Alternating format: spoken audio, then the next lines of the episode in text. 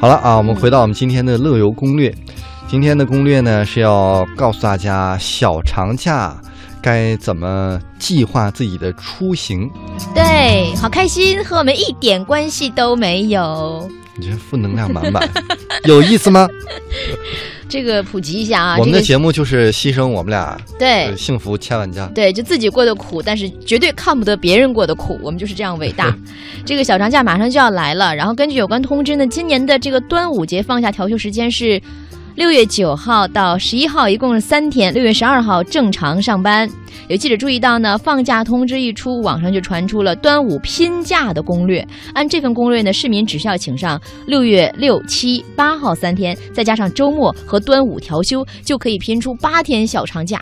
想得美！我跟你说，你这都这么调，谁干活呢？如果领导允许的话，那我就强，我就说我领导太搞笑了。我腿儿摔腿儿摔断了，嗯，可以呀、这可不可以？哎，可以呀、领导马上杀去你家，真的就把你的腿弄断了。不是，我觉得有的时候啊，嗯，就是领导也许不会查，但现在人啊嗯，都好炫。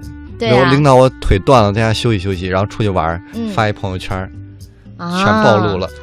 我都是那种，如果为了什么事儿，哎，说自己腿断了，一定会给自己缠点纱布，发一个朋友圈，艾特领导。啊，你真好虚伪哦！对啊我今，天要吐槽你。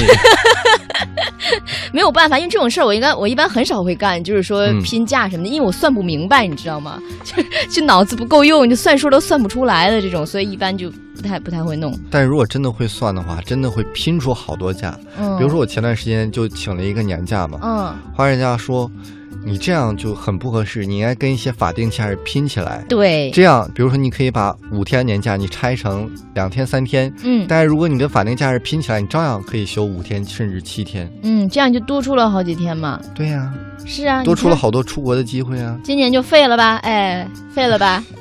你这个，你虽然不虚伪，但是你刀刀见肉啊，刀刀见血。办法，我就是这样一个坦诚的人。嗯，然后我们再回到这个今天的这个拼假游啊，嗯说据说呢，朋友圈里最近已经开始晒各种拼假的攻略了，而且已经现在是流行追逐的一个度假方式，就叫做拼假客，拼假一族。嗯然后比如说成都人，呃，彭淼。就是这其中一员，他嗯告诉我们呢，说自己是通过请三天年假的方式拼出了八天长假，我的天，准备去日本玩儿，呃，而且还是先到东京再到冲绳。我的天呐，同样是去日本，同样是八天，人家就请了三天。你实实在在的请了几天来着？年假五天嗯，是吧？哎，就玩五天就回来了，真开心，就回来工作了。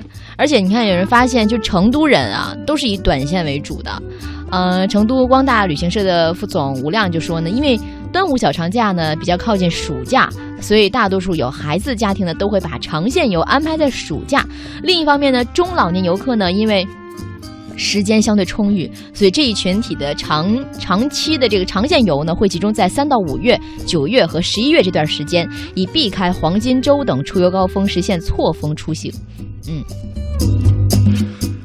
呃，所以说了这么多，其实呢，有假就好了，甭管几天，对不对？对，就能够放松嘛。大实话是这样的，就只要有假就好。对于我来说，如果你能给我放个四五天，我就已经非常开心了。如果有四天的时间的话，我真的我心里有很多计划，嗯，就一定要带自己的家里的长辈去度假，去歇一歇。